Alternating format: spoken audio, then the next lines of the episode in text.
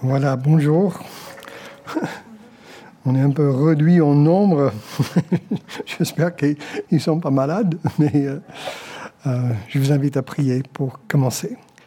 Seigneur, maintenant ouvre nos cœurs. Nous voulons euh, que tu nous montres ce que tu veux nous dire à travers ta parole. Et nous te remercions au nom de Jésus. Amen. Eh bien, nous sommes en train de suivre les traces de Moïse dans ce, ce livre d'Exode. Euh, des choses très intéressantes, des leçons pour nous aujourd'hui. Alors nous arrivons euh, aujourd'hui à Exode chapitre 5 et nous allons faire un survol. C'est pour ça que je ne vais pas mettre les, versets parce qu'il y a cinq chapitres, on va du 5 jusqu'au 10 et donc euh, attachez vos ceintures, on va aller vite.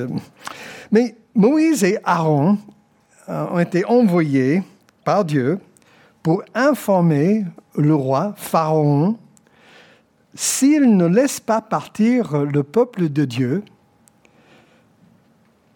qu'ils allaient souffrir. Il y aurait des conséquences si Pharaon n'écoute pas le message de Dieu. Dieu dit, laisse partir mon peuple, sinon vous allez souffrir des conséquences. Mais la réponse de Pharaon, nous allons voir, était toujours, et vous connaissez l'histoire, peut-être vous avez vu le film Moïse avec euh, Charlton Heston, euh, et euh, on, sait que Moïse refusait toujours la même réponse, non au message de Dieu. Il se moque des miracles de Dieu, mais le résultat est grave. Son cœur s'endurcit, son cœur se ferme vers Dieu. Et quand Dieu se manifeste dans nos vies, quand Dieu se manifeste dans ta vie, il faut suivre et faire le, contraire de Pharaon. N'endurcis pas ton cœur. Il y a un verset euh, à la fin de la Bible, le livre d'Apocalypse, c'est là où euh, Noémie a tiré un peu ses chants, mais c'est marqué Je me tiens à la porte et je frappe. C'est Jésus qui parle. Si quelqu'un entend ma voix et ouvre la porte, j'entrerai chez lui pour cette communion avec le Seigneur. Alors, je vous invite à regarder avec moi les, les étapes dans l'endurcissement du cœur de Pharaon et il y a des choses pour nous aujourd'hui à éviter, si vous voulez. Mais d'abord, la première étape, c'était le message de Dieu qui est venu. Alors, si vous avez une Bible, Exode chapitre 5, je vais lire euh, les quelques versets au début. Après cela, Moïse et Aaron se rendirent auprès du Pharaon et lui dirent, Voici ce que dit l'Éternel, le Dieu d'Israël, laisse aller mon peuple pour qu'il célèbre une fête en mon honneur dans le désert. Pharaon répondit, Qui est l'Éternel pour que je lui obéisse en laissant partir d'ici les Israélites? Je ne le connais pas. Aussi, je ne laisserai pas partir. Ils reprirent, Le Dieu des Hébreux nous est apparu. Permets-nous donc d'aller à trois journées de marche dans le désert pour offrir des sacrifices à, l'Éternel notre Dieu, pour qu'il ne nous frappe pas par une épidémie ou par la guerre. Mais Pharaon leur demanda, Moïse et Aaron, pourquoi détournez-vous le peuple de ses travaux? Retournez à vos corvées. Et il ajouta, ces gens sont maintenant très nombreux dans le pays, et vous voudrez leur faire interrompre leur corvée alors vous connaissez cette histoire, mais voici le message de Dieu qui arrive à Pharaon. Laisse partir mon peuple. Mais bien sûr, Pharaon, il rejette la parole de Dieu. Pourtant, la demande est simple. Il voudrait, au début, simplement sortir dans le désert pour adorer Dieu. Et je vais vous montrer les trois questions dans ce texte qui sont très intéressantes. Verset 1, Pharaon, il dit, mais pourquoi moi J'obéir à Dieu? Je ne le connais pas. En fait, c'est une bonne question quand on considère le fait que Pharaon était considéré comme Dieu en Égypte. Même Pharaon lui-même se considérait comme Dieu pour le peuple en Égypte. En fait, il y a un verset, ça me rappelle dans Proverbe chapitre 8 et verset 13 où il dit Révérer l'Éternel, c'est détester le mal. Dieu dit Je déteste l'orgueil, la suffisance, la conduite mauvaise et la bouche monteuse.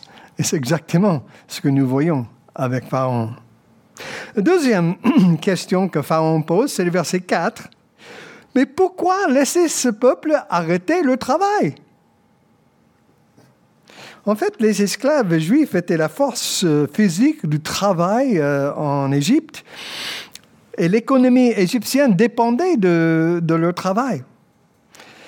Alors bien sûr, Pharaon n'avait pas envie d'arrêter ce qui marche et surtout ce qui ne coûte pas grand-chose à Pharaon. Hein. Alors sa réponse, au lieu de donner du repos, il multiplie le tâche, le travail, ce qui provoque euh, la colère par le peuple envers Moïse et Aaron. Parce que Pharaon dit que le message de Dieu par Moïse et Aaron est un mensonge. et Pharaon blâme Moïse et Aaron devant le peuple comme ils sont responsables pour leur souffrance. Et c'est pourquoi c'est dommage, mais le peuple, tout de suite en sortant, la Bible dit, sont allés se plaindre. Déjà, ils ont, euh, n'étaient pas contents, donc ils sont allés voir Pharaon au lieu d'aller voir Moïse, qui était le messager de Dieu. Et voici le début d'un problème que nous allons suivre pendant plusieurs messages. Le problème pour ce peuple, que pendant 40 ans, le peuple allait continuer à critiquer leur leader que Dieu avait mis en place. Moi, je regarde un peu l'Église aujourd'hui et je dis, euh, euh, les choses n'ont pas beaucoup changé. On aime beaucoup critiquer euh, les responsables dans les églises. et je connais des églises qui ont été déchirées à cause justement des plaintes des gens. Et puis, troisième question posée ici, verset 22, c'est Moïse qui parle. Et Moïse, il dit, mais pourquoi tu m'as envoyé moi Parce que il va voir Pharaon et Pharaon rejette. Ensuite, le peuple est contre Moïse pour avoir euh, dit quelque chose et maintenant ils doivent travailler plus. Vous comprenez, euh, Moïse est dans une situation difficile. Et, mais Moïse fait ce que nous devons tous faire quand les choses deviennent difficiles. Versets 21 et 22 et 23. Il parle honnêtement Il explique la situation à Dieu en disant, Seigneur, euh, pourquoi tu m'as appelé, pourquoi tu m'as envoyé? Rien n'a changé aujourd'hui. Il faut attendre l'opposition parce que être leader spirituel euh, veut dire des critiques, parce que l'ennemi aime s'aimer les discordes dans les églises et, parmi les, chrétiens. Donc, c'est plus facile à attaquer les, responsables et ça casse tout après. Et c'est pourquoi les responsables doivent savoir comment être seuls avec Dieu et prendre du temps pour communiquer, pour chercher vraiment la sagesse de Dieu, la direction de Dieu. Nos leaders spirituels doivent être brisés devant le Seigneur, un peu comme Jérémie qui disait que non, je ne suis pas apte, mais seulement par la force de Dieu, je peux accomplir ce qu'il me demande à faire. Jérémie chapitre 1.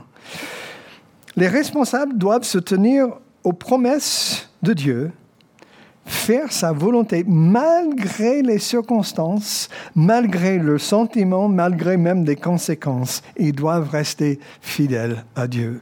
Et c'est ce que nous, nous allons voir avec Moïse. Et Moïse est découragé, mais heureusement, Dieu a encouragé Moïse, son serviteur, parce que dans le chapitre 6, euh, les, les, huit premiers versets, je vais commencer avec le verset 2, par exemple, chapitre 6, puis Dieu, parce que Moïse se plaint à Dieu, puis Dieu ajouta, Je suis l'Éternel. Important. Dieu rappelle qui il est. Et si l'Éternel t'envoie, Moïse, vas-y. Et puis plus tard, Dieu, Dieu lui donne des promesses. Verset 6. C'est pourquoi dis-leur de ma part, je suis l'Éternel. Il rappelle encore. Et puis il dit, je vous soustrairai aux corvées auxquelles les Égyptiens vous soumettent. Je vous libérerai de l'esclavage qu'ils vous imposent. Je vous délivrerai par la force de, de mon bras et en exerçant de terribles jugements.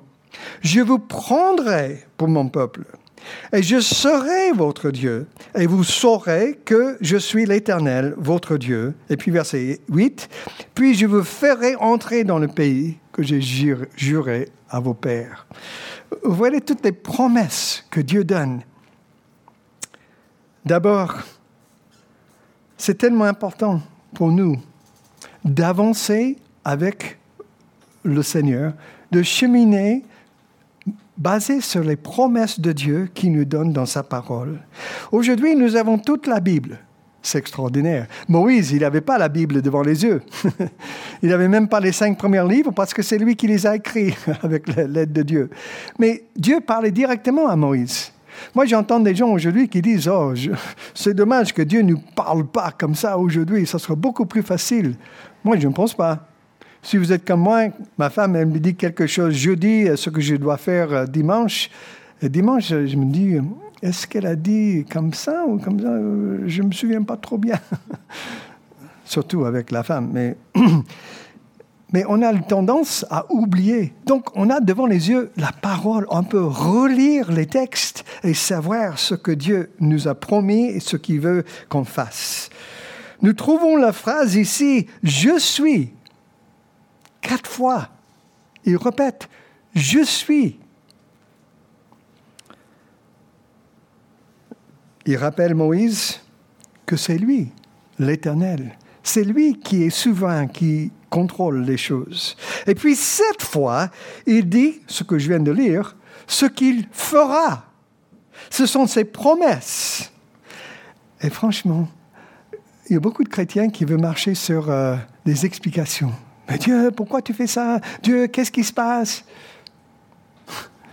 En fait, ça marche beaucoup mieux si on marche sur les promesses, ce que Dieu nous a promis de faire. Quand il dit, je serai avec vous jusqu'à la fin du monde, c'est une promesse.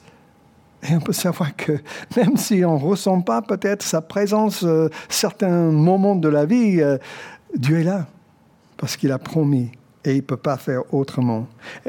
Et euh, dans ces versets, nous avons les promesses de Dieu. Ensuite, verset 6, euh, verset 3 du chapitre 6, pour euh, encourager encore Moïse, pas seulement les promesses, mais il lui rappelle son nom, son nom de l'alliance. Jéhovah, Yahweh, éternel. Franchement, une bonne manière pour moi, je pense que ça marche pour vous aussi, de connaître Dieu et sa volonté et de nous rappeler des noms de Dieu. El Shaddai, il est tout puissant. Et ici, Jéhovah, Yahweh, son nom qui est une alliance avec nous, qui va accomplir ce qu'il a promis. Des promesses, son nom, un autre encouragement pour Moïse, c'est Dieu, verset 5, il dit qu'il voit le fardeau du peuple et il va agir. Ah, ça c'est super. Savoir que Dieu sait ce qui se passe dans nos vies et qui va agir. Dieu n'était pas en retard. Dieu n'est pas sourd. Dieu n'oublie pas les choses. Non, tout marche selon son plan et selon son horloge parfait. Quand on a le sentiment que Dieu est loin, que Dieu ne ressent pas les douleurs que nous vivons, Actuellement, il y a tous ces problèmes de, Covid, de virus, et on dit, mais est-ce que le Seigneur sait ce qui se passe? En fait, certainement, il sait ce qui se passe. Il faut nous rappeler de 1 Pierre 5, verset 7. C'est un verset à souligner, même mémoriser. Déchargez sur lui tous vos soucis, car il prend soin de vous. C'est pas super ça hein? Et un autre encouragement pour euh, Moïse, à ce moment, les promesses, son nom, et qu'il va agir, mais aussi, verset, euh, il, parle du, du fait qu'il a appelé Moïse et il demande à Moïse maintenant à refaire, recommencer, revoir Pharaon. Pas facile. Il était rejeté la première fois, Mais Dieu fait de nouveau son appel. Moïse était très découragé quand les anciens ne voulaient pas l'écouter. Et pour lui, la situation était désespérée. Mais dans ces moments, c'est là où nous devons ignorer les ressentis, nos sentiments, et être obéissants à Dieu, laissant les conséquences avec le Seigneur et de vivre sur ses promesses. Pas facile. Mais donc, Pharaon rejette le message de Dieu. Laisse mon peuple partir à non. Maintenant, deuxième étape, il rejette la puissance de Dieu. D'abord la parole de Dieu, mais maintenant la puissance de Dieu. D'abord le message de Dieu et maintenant les miracles de Dieu. Et c'est au chapitre 7 que nous commençons à voir euh, ces fléaux. Mais chapitre 7, euh, après avoir dit tout ce qu'il va faire, euh, regarde le début du chapitre 7. L'Éternel dit à Moïse, regarde, je te fais Dieu pour le Pharaon, et ton frère Aaron te servira de prophète. Toi, tu diras tout ce que je t'ordonnerai, et ton frère Aaron le euh, répétera au Pharaon pour qu'il laisse partir les Israélites de son pays. Et moi, je rendrai le Pharaon inflexible et multiplierai les signes miraculeux et les prodiges en Égypte, mais il ne vous écoutera pas. Alors j'interviendrai en, en, en Égypte et j'en ferai sortir mon peuple, les Israélites, comme une armée en bon ordre, en exerçant les terribles jugements. Et verset 5, les Égyptiens sauront ainsi que je suis l'Éternel. D'abord, Pharaon rejette la parole de Dieu. Maintenant, il, va rejeter les miracles de Dieu. Attention, parce que c'est valable pour nous. Si on n'obéit pas à l'avertissement de Dieu, Dieu va parler plus fort. Et des fois, parler plus fort veut dire parler jugement. Jusqu'ici, euh, Moïse et Aaron, ils ont confronté Pharaon avec le message. Ils ont parlé de ce que Dieu pourrait faire, donc laisse partir le peuple. Maintenant, comme il refuse, c'est le moment pour Dieu de manifester sa puissance comme il avait promis à Moïse, Dieu va montrer que lui seul est Dieu. Et c'est aussi une manière de juger les faux dieux du peuple d'Égypte. Et on va en parler euh, bientôt euh, de ce que c'était tous ces faux dieux. Mais dans le chapitre 12 et verset 12, que nous allons voir la prochaine fois, mais il dit, je ferai un jugement contre tous les faux dieux d'Égypte. Donc voilà pourquoi Dieu va faire ce qu'il va faire. Et ça commence le conflit. Et ce conflit commence avec des signes que Dieu donne. Premier signe, chapitre 7, versets 8 à 13, surtout le, verset, verset 10.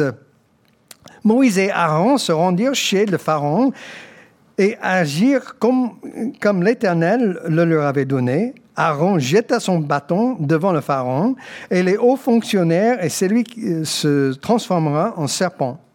Alors le Pharaon fit convoquer ses sages et ses magiciens et les enchanteurs d'Égypte accomplir le même miracle par leur sortilège. Chacun d'eux jeta son bâton à terre qui se transforma en serpent. Cependant, le bâton d'Aaron avala les leurs. Malgré cela, le Pharaon, le cœur obstiné, refusa de les écouter comme l'Éternel avait dit. En fait, le serpent était une créature euh, centrale dans les religions égyptiennes. Peut-être vous avez vu les films ou euh, les choses où euh, le pharaon portait toujours son bandeau là avec le, le, guise d'un cobra sur, sur sa tête.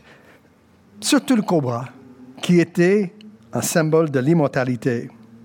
L'apôtre Paul reprend ce sujet et il parle des magiciens en Égypte pour enseigner que dans les derniers temps, Satan va attaquer la vérité de Dieu avec les imitations des œuvres de Dieu et par ses mensonges.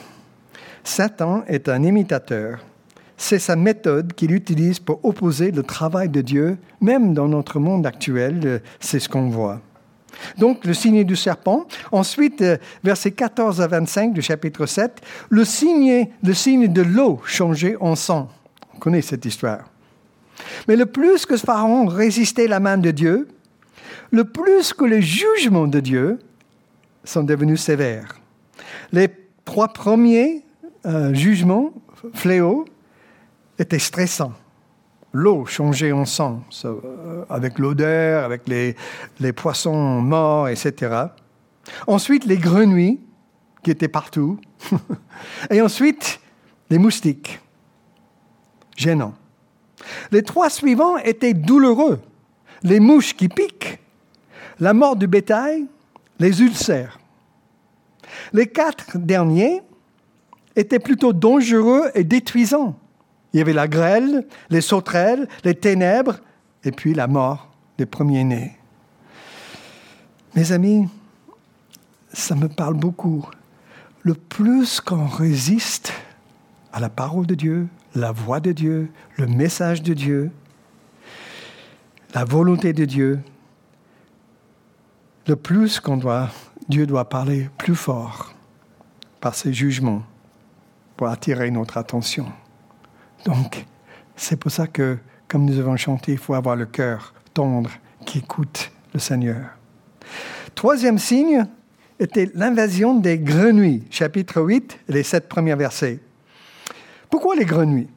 Ben, Vous savez, en Égypte, le, le, symbole de la fertilité était les grenouilles.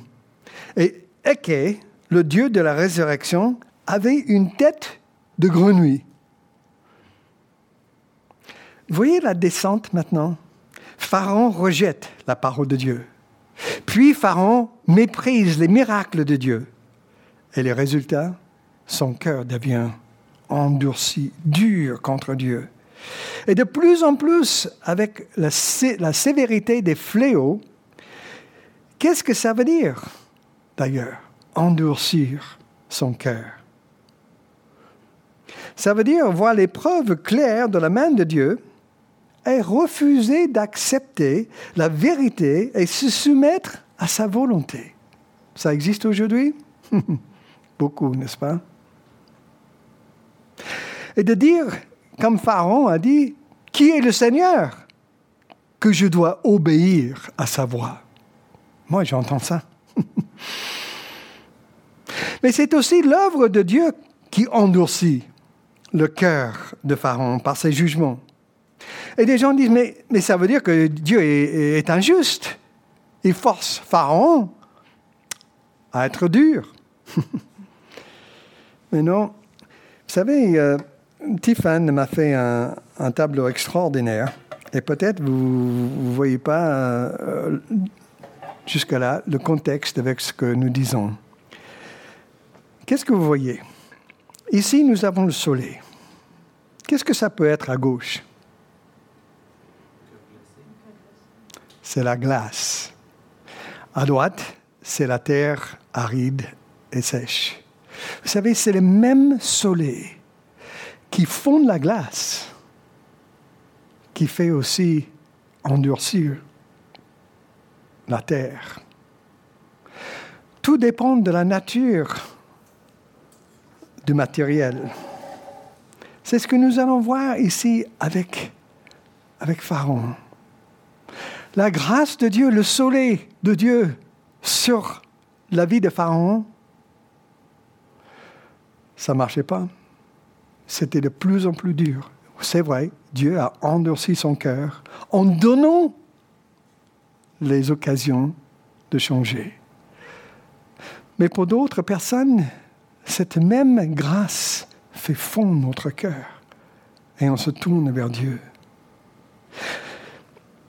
D'abord, Pharaon endurcit son cœur contre la miséricorde de Dieu. C'est le chapitre 8. Euh, on va lire chapitre 8 et verset 10, par exemple. Euh,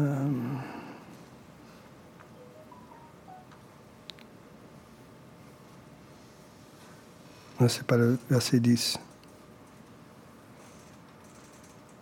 Bah, c'est là où il ordonne euh, à Aaron euh, comment faire pour euh, tourner le cœur de, de, Pharaon.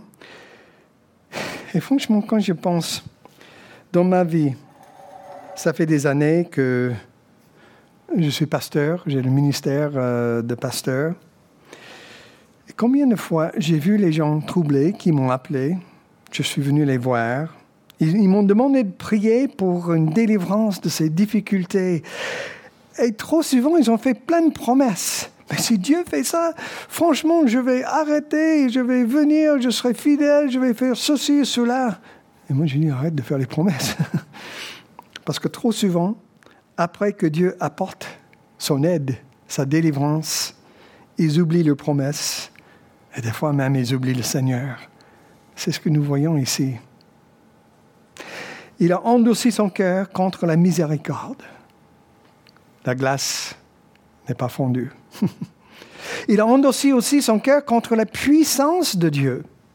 Les dix fléaux ont accompli plusieurs choses. Par exemple, ils étaient les signes pour Israël, pour les rassurer de la puissance et la présence de Dieu avec eux. Mais ces mêmes fléaux étaient jugement contre l'Égypte pour la manière qu'ils ont traité le peuple de Dieu. Et aussi une chose que on ne voit pas souvent dans ce texte, mais ils étaient les prophéties de jugement qui vont venir, que nous trouvons dans le livre d'Apocalypse plus tard. Comment Dieu va juger dans les derniers temps?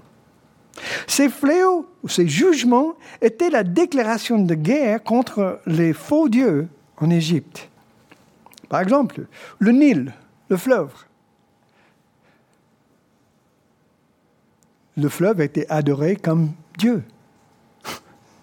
Mais Dieu juge cette attitude parce que pour les peuples, c'était leur source de vie. Le Dieu Eket, qui avait l'image de grenouille. Donc Dieu envoie les grenouilles pour les embêter. Les puces et les mouches ont souillé le peuple. C'était grave parce que le peuple ne pouvait plus aller adorer leur Dieu parce qu'ils étaient, euh, euh, pas purs ils devaient se purifier et ils avaient des, problèmes de partout sur le corps. Le dieu Hathor était la déesse des vaches. Et bien sûr, Dieu fait mourir les bêtes. Les ténèbres. Ah, les ténèbres, c'était très difficile pour le peuple parce que le peuple adorait Ra. Ra était le dieu du soleil. Et le soleil ne brillait pas pendant trois jours. Tous ces jugements devaient montrer la puissance de Dieu contre les faux dieux en Égypte, que Yahweh était le vrai Dieu du ciel, l'Éternel. Mais alors, qu'est-ce qu'on apprend avec tout ça? Parce qu'il y a beaucoup de textes là, il y a beaucoup de, choses, mais qu'est-ce qu'on peut apprendre, nous? Première chose, l'endurcissement du cœur de Pharaon est un avertissement pour nous. Si notre cœur ne répond pas par la foi à la parole de Dieu, ça veut dire que notre cœur ne peut pas être transformé par la grâce de Dieu. Elle va pas fondre comme la glace. Elle va devenir plus dure comme la terre aride. C'est pourquoi Hébreu 3, verset 7 nous dit ceci. Aujourd'hui, si vous entendez la voix, n'endurcissez pas votre cœur pourquoi? Parce que Hébreu 10, 31, c'est une chose terrible de tomber entre les mains de Dieu vivant. Et je reviens là où j'ai commencé, Apocalypse 3, verset 20. Je me tiens à la porte, dit Jésus, et je frappe. Si quelqu'un entend ma voix et ouvre la porte, j'entrerai chez lui. Il ne faut pas attendre. Revenons aux, étapes. Le premier, c'était le message de Dieu. Non, Pharaon rejette ce message. Le deuxième, c'était la puissance de Dieu. Et encore, Pharaon, il méprise les miracles de Dieu. J'aimerais terminer avec les compromis que Pharaon offre, parce que c'est ce que je vois dans notre monde actuel. Satan travaille de la même manière aujourd'hui. Même on peut dire que ces compromis sont proposés par Satan. Pharaon est, est presque une image de l'ennemi Satan. Il reflète au moins la manière qui travaille Satan. Par exemple, il était vu comme la divinité en Égypte. Et Satan, il veut être le Dieu de ce monde. Il avait une puissance suprême, et c'est ce que Satan cherche dans ce monde. Il, avait aussi, il était aussi menteur. Il était meurtrier. Il tenait le peuple juif en esclavage. Il détestait la parole de Dieu, il détestait le peuple de Dieu. Tout comme Satan, n'est-ce pas? Pharaon ne voulait pas laisser partir le peuple de Dieu. Donc, il offre chaque fois les compromis. Et c'est très intéressant pour nous de voir comment Satan fait la même chose dans notre monde actuel. Le premier compromis, chapitre 8, versets 21 et 22, il dit, vous n'êtes pas obligé de partir, vous pouvez adorer votre Dieu dans le pays. Restez là. Et je pense, c'est ce que j'entends aujourd'hui. Dieu veut que son peuple soit séparé du monde. Jacques 4, verset 4. Ne savez-vous pas que l'amour du monde est synonyme de la haine contre Dieu? Bien sûr, on vit dans ce monde, mais on n'est pas du monde. Il y a une différence. Et ils devaient sortir pour adorer leur Dieu. Puisque les Égyptiens, ils auraient adoré les vaches. Alors s'ils voient le peuple d'Israël avec le sacrifice de vaches, ils, ils auraient été horrifiés de voir tout ça. Aujourd'hui, nous devons nous séparer du monde, de cette mentalité anti-Dieu qui prend de plus en plus de mesures dans notre monde actuel. Deuxième compromis. D'accord, mais n'allez pas trop loin, Pharaon dit, verset 24 du chapitre 8. C'est ce que j'entends aussi aujourd'hui. Oh, mais Steve, euh, sois pas trop fanatique. Euh, c'est une chose d'avoir un peu de religion, mais il faut pas être trop sérieux avec tout ça. C'est la tension, tentation d'être tiède, n'est-ce pas? Qui essaie de rester un pied dans le monde, un pied dans l'Église pour servir le Seigneur, tout en même temps. N'allez pas trop loin. Troisième compromis, c'est dans le verset, euh, chapitre 10, versets 8 à 11. Il dit, d'accord, mais seulement les âmes peuvent partir. Qu'est-ce que ça veut dire? Ça veut dire que laisser les femmes et les enfants en arrière dans ce monde, Égypte. Non, mes amis, la foi inclut toute la famille, pas seulement les âmes, pas seulement les femmes. En fait, c'est un privilège pour Marie et papa et femme et maman d'emmener toute la famille dans les bénédictions du Seigneur. Je constate aujourd'hui que trop souvent, les églises sont remplies de femmes. Où sont les âmes? Quatrième compromis. D'accord. Chapitre 10, verset 24. Partez pour adorer votre Dieu. Mais laissez toutes vos possessions, les vaches et les animaux, etc., etc. Laissez tout ce que vous avez, laissez là. Encore une chose que j'entends. Satan aime contrôler nos biens pour qu'on n'utilise pas ces choses pour adorer Dieu. Tout ce, tout ce que j'ai appartient au Seigneur, en fait, n'est-ce pas? Jésus nous dit, là où il y a ton trésor, là il y aura aussi ton cœur.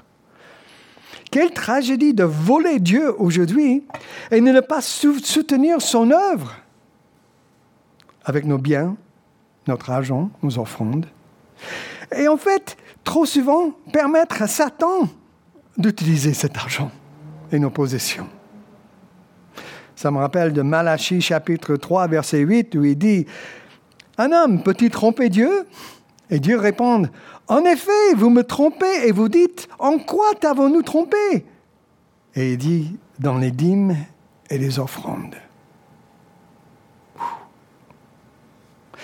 Est-ce que ça vous arrive peut-être d'être tenté par ces compromis? D'être dans le monde et dans l'Église, un pied de chaque? D'être tiède? Le Seigneur a dit que vous soyez froid ou chaud mais tiède. Ça, donne envie de vomir, dit ce Seigneur. Ou de dire que, ouais, mais l'Église, c'est pour les enfants, c'est pour les femmes, ou c'est pour les hommes. Ou de dire, c'est mon argent, j'ai gagné cet argent, je vais faire avec comme je veux. Moïse a refusé ces compromis parce qu'il savait qu'il ne pouvait pas avoir un pied dans le camp de Satan et un pied pour servir Dieu. Des fois, on pense vouloir faire la paix avec le monde. Oh, mais c'est pas trop grave, on va faire comme ça. Franchement, il faut faire attention. Dieu demande une obéissance totale, qui veut dire une séparation de ce monde et ses pensées anti-Dieu.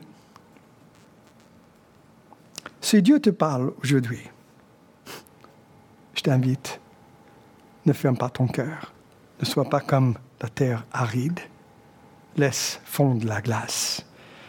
Ouvre ton cœur pour recevoir le Seigneur. Attention au compromis de Satan. Si tu connais le Seigneur, Satan n'est pas content. Il veut que tu sois tiède, pas brouillon. Parce que là, tu vas vivre pour le Seigneur. Mais tiède, comme ça, vous laissez passer les choses. Vous voyez comme euh, ça marche avec Dieu.